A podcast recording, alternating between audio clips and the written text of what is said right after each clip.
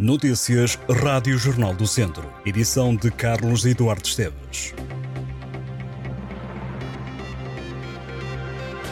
A um dia das eleições no Académico de Viseu, a Comissão Administrativa que gera o clube desde setembro do ano passado faz um balanço positivo ao que foi feito nas modalidades e na situação financeira. O ato eleitoral desta sexta-feira terá apenas uma lista concorrente, da qual fazem parte a maioria dos elementos da Comissão Administrativa. A Comissão enviou um comunicado às redações e nesse documento escreve que a época desportiva de 2022-2023 ficou marcada pela afirmação do académico enquanto referência desportiva de toda a região centro do país. Prova disso defendem em agregação de 250 novos sócios que consideram que evidencia a crescente vitalidade da massa associativa. Na nota oficial, a equipa que geriu o Académico de Viseu nos últimos meses diz ter conseguido organizar as contas do clube através de negociações de valores e prazos de pagamento. A comissão que comandou o Académico destaca também a criação de um novo Conselho Jurídico e a elaboração dos novos estatutos e regulamento interno do clube. Os responsáveis pela comissão administrativa defendem ter prezado a criação e posterior retenção do talento dos jovens atletas, destacando na natação Joana Cardial, no handball Maria Ferraz e no futebol de formação Kelvin Semedo. Recorde-se que o Académico de Viseu foi gerido por uma comissão administrativa até novo ato eleitoral de determinar o novo presidente. Em maio de 2022 morreu António Albino, à data presidente do clube.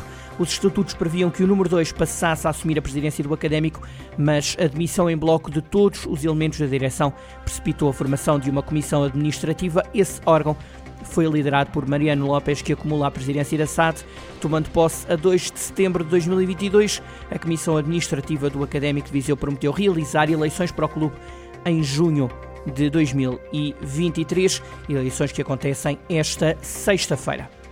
O comboio turístico regressa a Viseu a partir desta quinta-feira. O transporte volta a estar estacionado no Rocio percorre as ruas da cidade e dará a conhecer aos turistas os pontos de interesse de Viseu. O comboio circula até dezembro. Há viagens agendadas desde as 10 da manhã às 6 da tarde de sábado a quinta-feira e às sextas-feiras começam às 3 da tarde e terminam às 10 da noite. A viagem do comboio turístico dura 50 minutos, percorre um total de 6 km pelo centro da cidade, inclui duas paragens de embarque e de desembarque, a Praça da República e o Parque do Fontelo. Os bilhetes são grátis para crianças até aos 3 anos, dos 4 aos 12 anos. O preço é de 1,5€ para os adultos, custa 3 euros. A comunidade intermunicipal Viseu de Lafões apresentou um concurso nacional de ideias de negócio que, para além de prémios monetários para os primeiros lugares, permite que os candidatos contem com apoio logístico para desenvolverem o negócio na região. O concurso é aberto a qualquer pessoa, empregado ou desempregado, ou em equipa de qualquer região do país. O projeto tem que ser concretizado na região de Viseu. As ideias têm que chegar acima até o dia 30 de junho.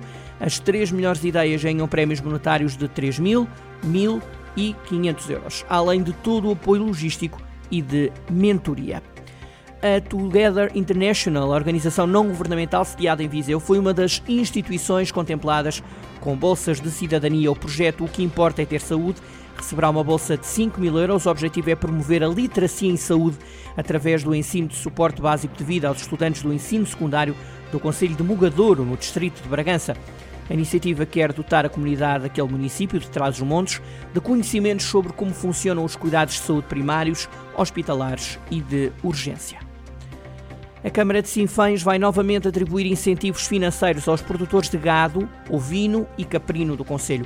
Os apoios destinam-se aos agricultores com domicílio fiscal e de exploração agropecuária no município.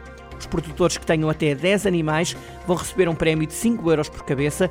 O valor por animal reduz para 4,5 euros para os criadores com 11 a 50 animais e para 4 euros para os produtores com mais de 50 animais.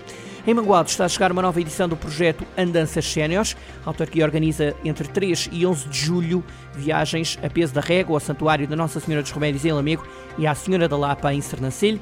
Podem participar todas as pessoas com mais de 65 anos. O Adanças Séniores propõe realizar passeios de lazer e de conhecimento. A iniciativa Aqui à História em Viseu regressa este sábado com uma visita à Igreja de São Miguel do Fetal.